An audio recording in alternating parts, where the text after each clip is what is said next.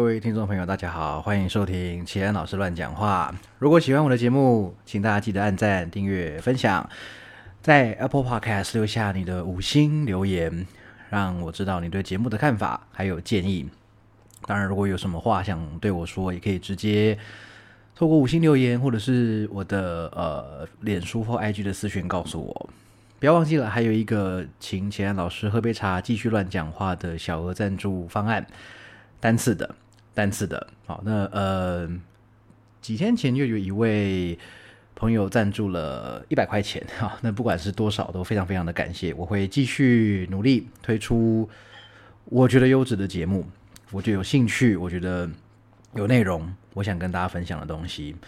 不过我看，嗯，我的节目的听众好像多数的朋友比较喜欢，或者说比较多的人是对于肌力与体能方面比较有兴趣了哈。那不过今天这一集呢，倒是跟肌力体能一点关系都没有哈。这集呢，我想回归到我的老本行，也就是翻译，来谈谈呃这几天很红的一个话题哈，就是前几天美国的众议院院长佩洛西女士来。这个来来访来访台湾嘛，哈，然后参访立法院，那就在立法院的副院长蔡其昌副院长跟裴洛西这个众议长的对谈之中，哈，这个口译员的角色似乎被大家相当的重视，因为他做了一些嗯，显然让某些人不能够认同的这个行为，哈，然后在。网络上啊，新闻媒体啊，哈，在很多地方呢都遭受非常多的关注与抨击。我今天就以一个呃口译员，哈，会议口译员，还有这个口译大学口译老师的身份，来跟各位朋友聊聊、谈谈，也介绍一下口译，哈，我们聊聊这这件事情。呃，可能很多朋友不知道，就是我是台大外文系毕业的。然后我的研究所是就读师大翻译研究所的会议口译组。那其实，嗯，这个话说从头就有一点，嗯，太太多了哈，我就。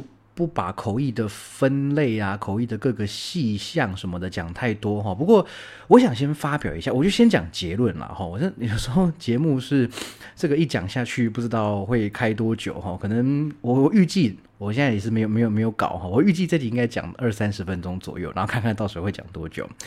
那我先讲结论啦哈。如果说有朋友，因为呃有些人知道我是有在做口译，有在教口译嘛哈。那像是这个。呃，口译员被乡民骂爆的这件事情，哈，就有不少的人来问我说：“哎，老师，你认不认识那个口译员啊？哦，然后那个你觉得怎么样啊？哈，什么的？”那我想，呃，第一时间还好啦。我前天吗？还是昨天？啊，对，昨天，昨天晚上有空的时候，哈，我就把这个片，这个呃三十多分钟的这个片段，大概就一次一次把它看完，哈。那虽然并不是看的非常非常的就是全神贯注，但是。嗯，这算是我很习惯的一种口译形式，逐步口译是我很我很习惯的一个形式哈，所以我看完了，然后我先总结一下整件事情哈，就是我觉得在网络上这些人哈，就是说这是一场八十分的口译，但是被一群程度只有二十分的人骂得一文不值，这是我对整件事情的看法哦，就是说如果说。各位，你也看跟我一样哈，看到了在呃，特别是网络媒体上有很多人抨击、批评口译员，甚至是用一些比较难听的一些字眼哦，比如说像像那个，就大家就讲口译妹嘛，对不对？那这个又又牵扯性别相关的，现在也先不讲太多。那或者是说，有人讲说，哎，这口译员是不是阿贡派来的？我想你你你你干嘛要这样子？那还有人说。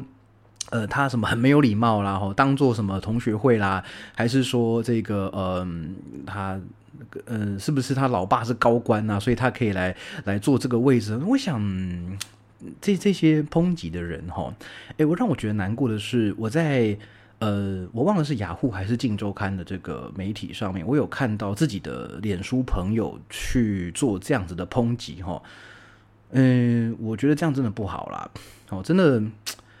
各位真的，你们不懂一个专业吼，我觉得还是闭嘴的好。哦，这个不讲话，没人当你是哑巴，对不对？哦，你不要显露自己的无知啦，不要透过显露无知来显露自己的无知。好不好？好，在口译哈，在翻译这这一块哈，真的，我就听听听听我怎么说吧。我们要以一个专业的人自居，好不好？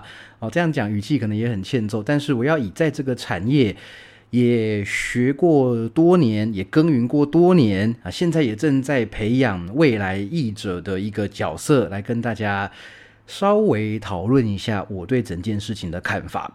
好，那我们从几个面向来谈哈。我们先讲口译，然后再讲这个当时这些状况，然后再衍生出一些问题。好，最后再跟大家分享一些延伸，好不好？这是今天要跟大家分享的四个，这叫什么呢？四个架构哈。第一个就先讲口译是怎么个回事。那第二个部分呢，要讲的是这个呃，当时在立法院。这个，那个帮裴洛西众议长口译的这位口译员，他到底出了什么状况？好，然后再来第三个部分是大家对他的反应是什么？那最后给大家一些小小的总结。好，那第一个部分哈，各位口译的本质到底是什么啊？哎，我就问呐，乡民呐，你如果连口译的英文怎么讲都不知道的话，吼，你们就无知啊，好，就真的是无知啊。Interpretation or interpreting, right？我们在做口译哈，其实你知道 interpret 这个字，它的意思是去诠释某一件事情，哦，是去诶某种程度上会用，因为有一些不同的时空背景或者是一些立场哈，那就用一些呃不同的脉络去诠释同样的一段话。所以换句话说，口译它会有两个很重要，有时候也难以避免的特色哈。第一个就是。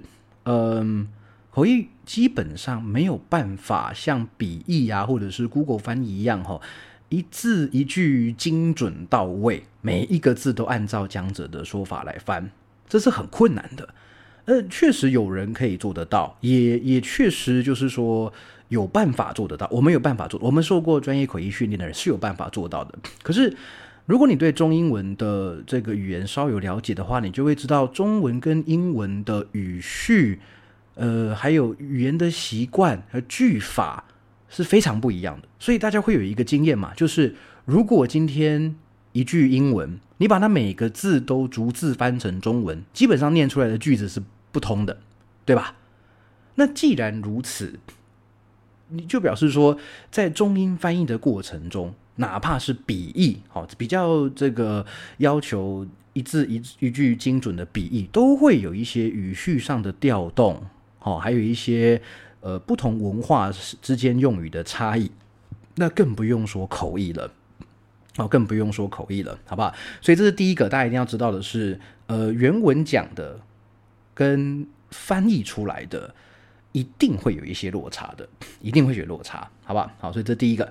那第二个口译的本质是什么？它就是我刚不讲两个不可避免的特色嘛，对不对？第二个特色就是口译就是为了要沟通吧，对吧？口译员为什么在场要有口译员？就是因为讲话的人他所讲的语言是现场听众多数人可能听不懂或是难以理解的，所以口译员的角色就是把这个外语。哦，把它转化成现场大部分，或者是说，呃，电视机前面、网络前面大部分的这些听众，用他们最熟悉的语言来这个。来来来了解这位讲者要讲的内容吧，对不对？今天不管是重要的这个政商人物来访哦，还是说粉丝见面会，对不对？韩团啊、日本团体，还是说欧美团体的这个艺人来，这个也是需要口译嘛，是不是？那还有就是说，像是诶球星啊，吼 C C，这个只要是有不同文化的这个不同语言啦，哈，不同语言的这个交流的时候，口译就是一个很重要的角色嘛，对不对？所以。口译的本质就是为了要沟通，好吧？这这个大家一定要一一定要知道哈。就是第一个，它不可能完全的。呃，就是照单全收的，逐字逐句同样的翻出来。而第二个是口译的本质是要沟通，好，这个是一些背景知识哈。那再来就是说，呃，也跟大家分享一下哈，在这个立法院里面，他们做的这个口译形式叫做逐步口译，哈，叫做 consecutive interpreting。逐步口译基本上就是大家如果有看到那个立法院翻译的片段的话，哈，就是讲者说一段，好，啊，口译员翻一段。那至于这一段要多长呢，就不一定哦，不好说。有的是极度的短足步，可能是我讲一句，好，比如说，呃，各位女士、各位先生，大家好。那口译员就说，呃，like good morning, ladies and gentlemen。好，然后，呃，今天很高兴来到这里。呃，I'm very glad to be here。好，这样一句话一句话对着这样翻。好，这是短逐步口译。那当然也有长逐步口译。你说长逐步口译要多长呢？那真的就呃很不一定了。通常一分钟、两分钟以上都非常常见。好，那我个人呐，在工作场合里面遇到最长最长的逐步口译，有的这个修过我的课的同学也听过哈，是接近三十分钟的逐步口译。接近三十分钟，为什么呢？讲者讲的太忘我了，他根本忘记有口译员的存在。哈，那呃，他就一直说，一直说，哎，他等他意识到我的存在的时候呢，这个现场也很多人为了我而呃冒冒了一些冷汗哈。那还好，当时我是有用一些比较这个呃。怎么说呢？简短的哈摘要式的方式来总结那段话。那讲者他其实人也很好啦，事后也有跟我说，呃，不好意思，他可能讲的太激动了哈，就没有 没有注意到我这样子哈。所以这个是这是逐步口译的一个形式哈。那逐步口译基本上，呃，如果你不会口译的话，你不曾做过口译的话哈，感觉起来好像就是那不就是他讲一段，你翻译一段吗？对不对？好，那我就问啦。各位听众朋友，或者说对这个口译员有意见的朋友啦，裴洛西议长讲的话，你听得懂多少？好，你可以自己去问自己的这个问题，好不好？那也不一定是要对口译员有意见啦，哈，就是有对这个议题有兴趣的朋友，你们可以去听听看裴洛西议长讲话，你听得懂多少？好吧，听得懂多少？哈，那好，要听对不对？口译员的任务要听，然后要干嘛？还要记呀。这个记呢，可以是从心里把它记下来，那还有很大一部分是透过笔记把它记下来哦。所以说，你看到这个现场口译员他在这个手忙脚乱的在写些什么东西呀？有没有？他是在做笔记。他是在做笔记。那这个笔记怎么做呢？当然，这是逐步口译的这个学校的课才会特别讲的哈。但是这个不管讲者是讲什么语言，好，速度怎么样，那我们做口译员的呢，都要用我们自己的方法把它记录下来。好，可是记下来的过程中呢，其实还要再去转化跟分析这个讯息内容，因为我们是要做语言转换的。语言转换本身就是一个很重要的功夫，一个技能。你没有特特别练习过，光有两种语言的这个，光会讲中文跟会讲英文的人呐，他不一定会语言转换。好，这就是为什么翻译它会是一个特别需要被独立出来的一个技能或者是学门。好，因为你光是会两个语言是不够的，两个语言都很厉害，那很好。可是语言转换本身就是一种技巧。那如果没有练过这种技巧的人呢？其实我们会看得出来，就是说有时候在呃大学课堂上接触一些中英文底子都非常好的同学，好，但是呢在翻译的时候呢会露出一些破绽。好，那这个就呃也也不讲太细，我想大家应该可以想象了哈。好，所以你看哦，逐步口译在做的时候，第一个要听，第二个要记，第三个要转换，最后要干嘛？要讲出来，对不对？要讲出来，那。呃，这个我我我是不知道你们这些酸民然后有多少 public speaking 的呃的经验然后公开演说、公共演讲等等，随便怎么翻了，这种经验有多少了哈？那你要面对一大群听众，那你也知道，哎，像那个立法院那个场景哈，这个口译员他要面对的是全国上下几万、几十万，甚至还有全很多世界各地的这个媒体在看的，对不对？好，那。哇，他的那个压力可是很大，是不是？好，所以这是逐步口译我们要做的事情哈。那这个就延伸到下一个议题，就是说口译的时候我们到底会有多紧张哈？我想各位，呃，你在你如果有上台经验，而你紧张过，我想你完全可以理解哈。那口译是怎么个回事呢？你想想看哦，我们不一定能够把讲者内容完全都听得懂。好，这样讲，就算听得懂，也很难完全记下来。就算完全记下来，也很难在这么短的时间之内转换成我要讲的语言。就算能够转化成我想讲的语言，也很难真的把它有条有理的说得清楚。诶，这一个环节只要出现了一点点漏洞，那会是全盘皆输。这个呃，一传十，十传百，是这样子用吗？环环相扣，好，就这样子就就我就没了。好，我们我们练口译的人哈，有有这个在大学部还好啦，哈，有念过翻译研究所，或是说正在念翻译研究所的这个学弟妹们哈，你们就都有那种感觉。听完这一段，发现我没了；翻完这一段，我没了，对不对？好，那更不用说，如果今天讲者讲的内容比较困难啊，语速比较快，你从听你就已经很吃力的时候，哇，那你要怎么翻呢？你要在众目睽睽之下，把一段你听的基本上不太理解的东西翻成。呃，自己的语言，那真的是呃内外的压力都很大，好不好？所以口译工作本身是非常非常高压的，那个压力是非常非常大的哦。好，那如果说你想体验这种压力的，你不服的话，哈，这个我在台大、跟台科大还有中原大学有开逐步口译课啦，哈，那我是欢迎你可以来来体验看看，好不好？哈，课堂上的东西都很简单，好，那你来看看，就是说在这样子的压力下，呃，看你对自己的对自你你可以做出什么样的表现，好不好？如果你真的还是存疑的话，我邀请你来尝试看看，好。好，那再来就是讲口译的训练到底有多难哈？那其实我要先讲，我不认识那一位被大家批评的口译员，我不知道他是谁。我有办法去查，我知道我身边也有人去，就是我身边有人认识，但是我也没有多问。好，那。要不然可能就会有一些偏颇什么的，所以我在此时此刻我不知道那个女生是谁哦，那所谓的口译妹是谁，我真的不知道。好，我我只知道她是好像是 A I T 那边的员工吧。哈，那这个也跟我等一下要讲的主题会有关系。哎，要训练一名口译员哈，我们就从翻译研究所开始说起了哈。翻译研究所的这个入学其实相当不容易哈，他的中英文能力都要在一定的水准之上，所以因为因为语言能力要有一定的程度，你在做语言转换，你才有东西可以转吧，对不对？那这个语言能力大概要多少呢？我记得那个时候考。福大翻译研究所，我也去报考福大翻译研究所，它有一个语言的这个能力证明需求。我记得雅思好像是要七点五分吗？还是七分？我忘记了。哦，不是一个高到不行的数字，但是七或七点五，我相信。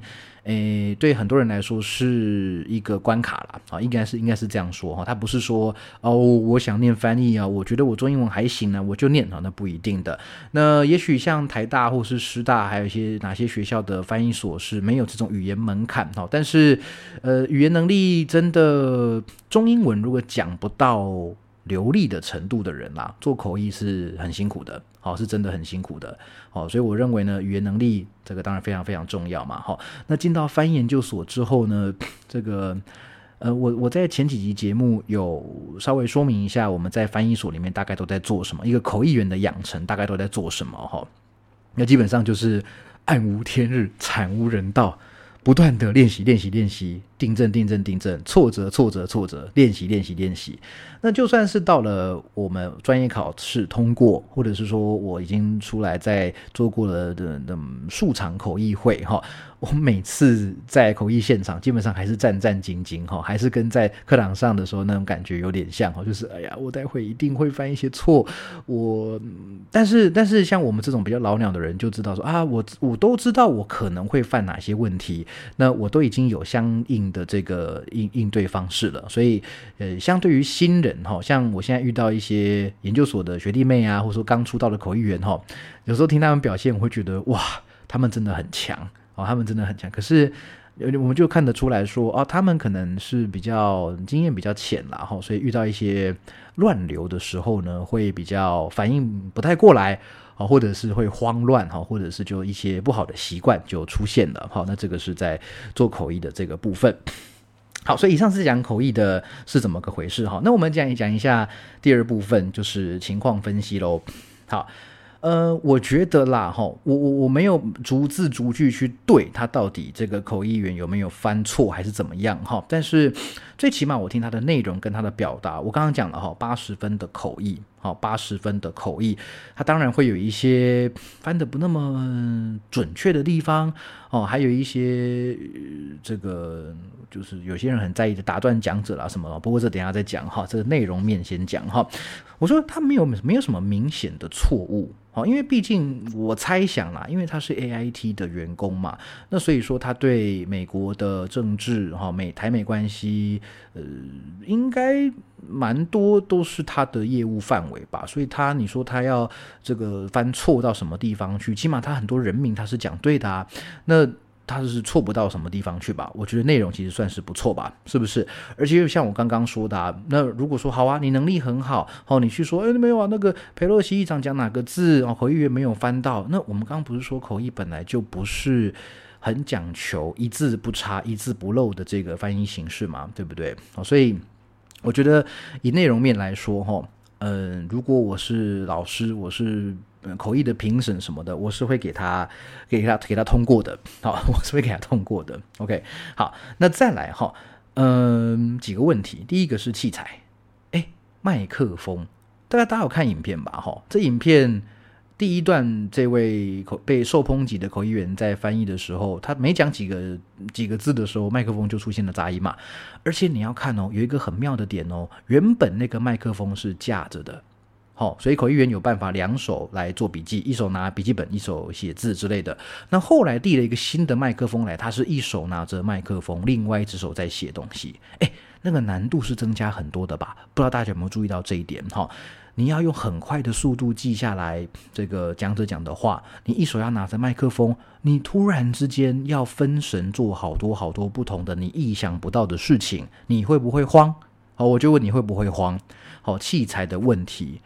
哎，而且那个，如果说那麦克风是没电的话，测试的时候是测不出来的。口译员拿起来讲，哎，讲个两三，哎，OK，没问题了。那殊不知问题就发生在接下来你要讲话的时候，那他很冤呐，对不对？他很冤呐。好，那说你这个这事情哦，怪口译员就没道理了啦。啊，你说怪立法院吗？怪官方吗？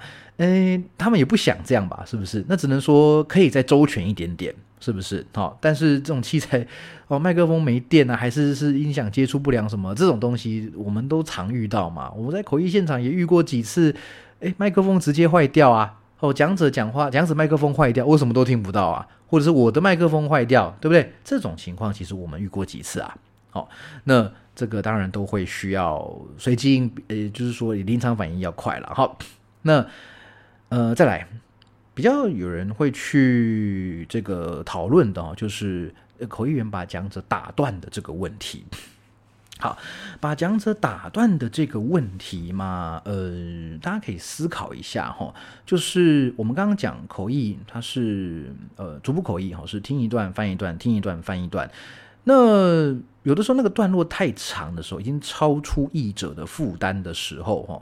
这个我们会心里会很想，就好了，你拜托停下来，让我翻，好吧？我先把这段翻完哈，我再然后再听你讲下一段，这样好。那第一次的打断，如果我没记错的话，哈，是这个裴洛西他在讲讲讲话讲话讲话，突然一个句子讲完了，他停顿的比较久，才开启下一个句子，而就在这个停顿的时候呢，译者已经。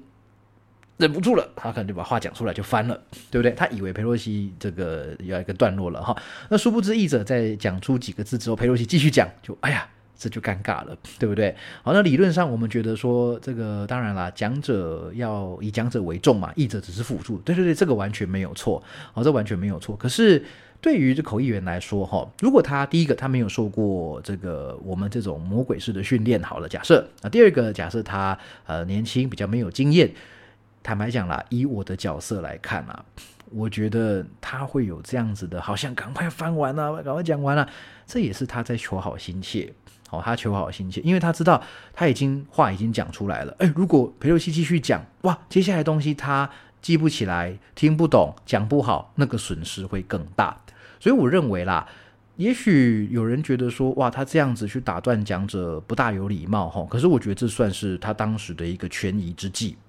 好，所以我不是说他这样子打断讲者绝对是对的哦，我没有这样讲，我只能说他这个这个做法呢是，诶，最好是不要出现吧，啊，因为毕竟有争议，那可能也会让讲者觉得，嗯，为什么你要这样子？好，然后呃，听众更会觉得说，哦，你好没有礼貌啊，对，还有人骂他说什么丢脸丢到国外，对不对？诶，我觉得这个就多了啦，好不好？这个这个才这个过分了哈，而且啊，在逐步口译哈，我们是。可以在有一些段落听不大确定的时候，哈，在我翻译的时候，我我就问讲者说，Did you mean？或者是呃，Did you say 什么什么？就是去问他确认一下，你刚刚是不是？比如说数字我可能没清楚，没听清楚啊，人名没听清楚啊，年代没听清楚啊，对不对？我跟讲者确认一下，好，然后再跟观众讲。我想哦，出现这种状况的话，哈。哎，在这次口译员没有出现这个状况。如果他出现了，就哎去跟裴洛西问说，哎，你刚刚是不是说什么什么什么啊？然后他又翻出来给听众听的话，一定又被骂了，对不对？呃，连这个都听不懂哈，然后还去问讲者，你是能力不够哈什么的？那你真的，我想会有这样的批评人，就是没做过口译啦，好不好？那可能自己程度也好不到哪里去啊，啊，会有这样子的，会有这样子的想法的人，好，好。那所以说打断的问题哈，只能讲说，嗯，可理解哦，但它不是一个很理想的做法啦，应该是这样。那这个我看了口译权呢，我是觉得不大能够苛责他哦。那虽然说他可能可以做得更好，这样好吧？那再来还有一个就是笑，那在最后几段呢。裴洛西他在讲话的这最后几句话会带有一些比较幽默的指涉啦，哈，呃，那个什么学习这个外交官一般的讲话啊什么的，哈，那以他来讲，就是说会带有一些幽默的效果嘛，哈，那口译员他听到最后呢，也变笑笑笑，哈，那被很多人说你以为你在跟同学吃饭哦，还在那边硬讲者的话，还在那边笑，哈，然后才翻译，这听起来很不专业，对不对？诶，我觉得，嗯。我对我来说啦，哈，这口译员他犯的问题不在于他笑，而在于他麦克风是开的，在于他麦克风是开的。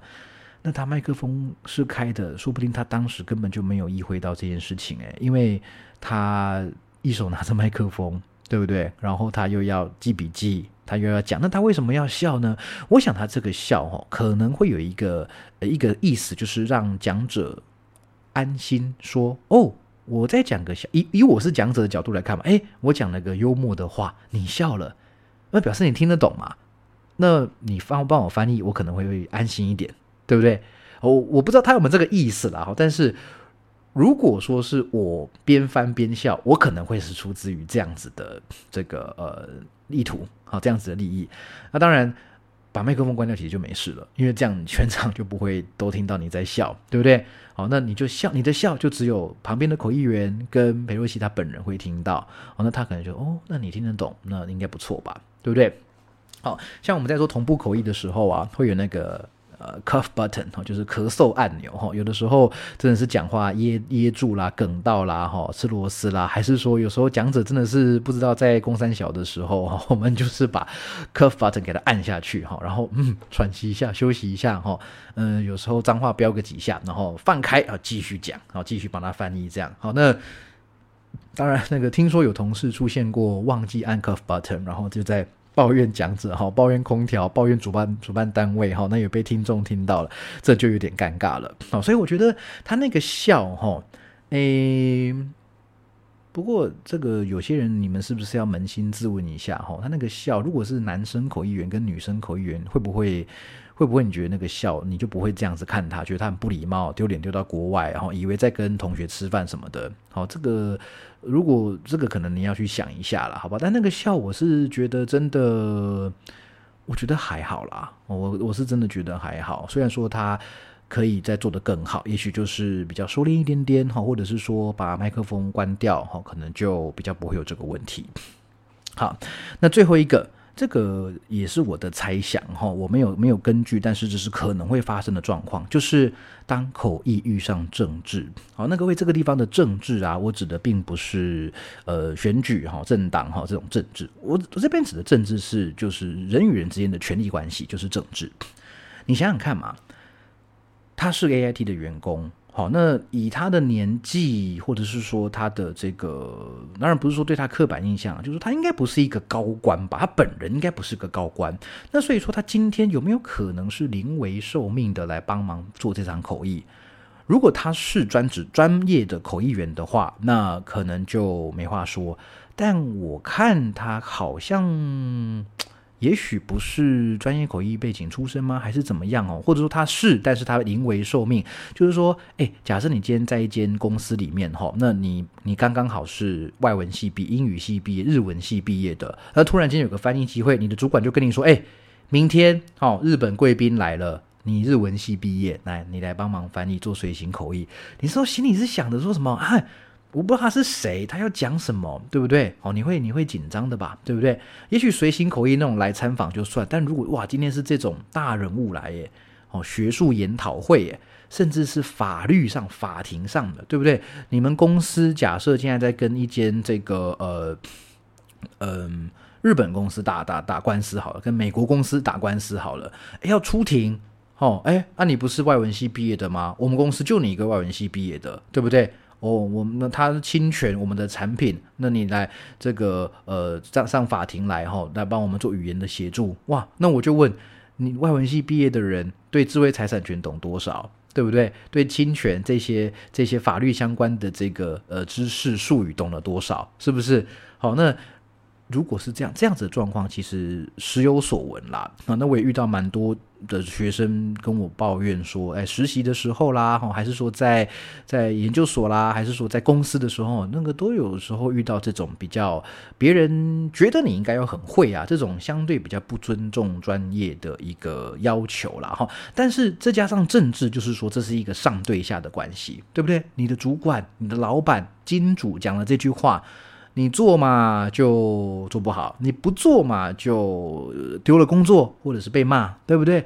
那真的真的是很为难呐。所以有没有一种可能，大家在骂人的时候，你们在骂那个口译员的时候，你有没有想过，他如果是被赶鸭子上架的话，那他真的很无无辜诶，对不对？这是无望的，就这样子被被被骂，还被起底哟。那个很流行，现在人肉人肉搜索，你们这个这很多人吃饱太闲嘛，对不对？就做这样子的事情。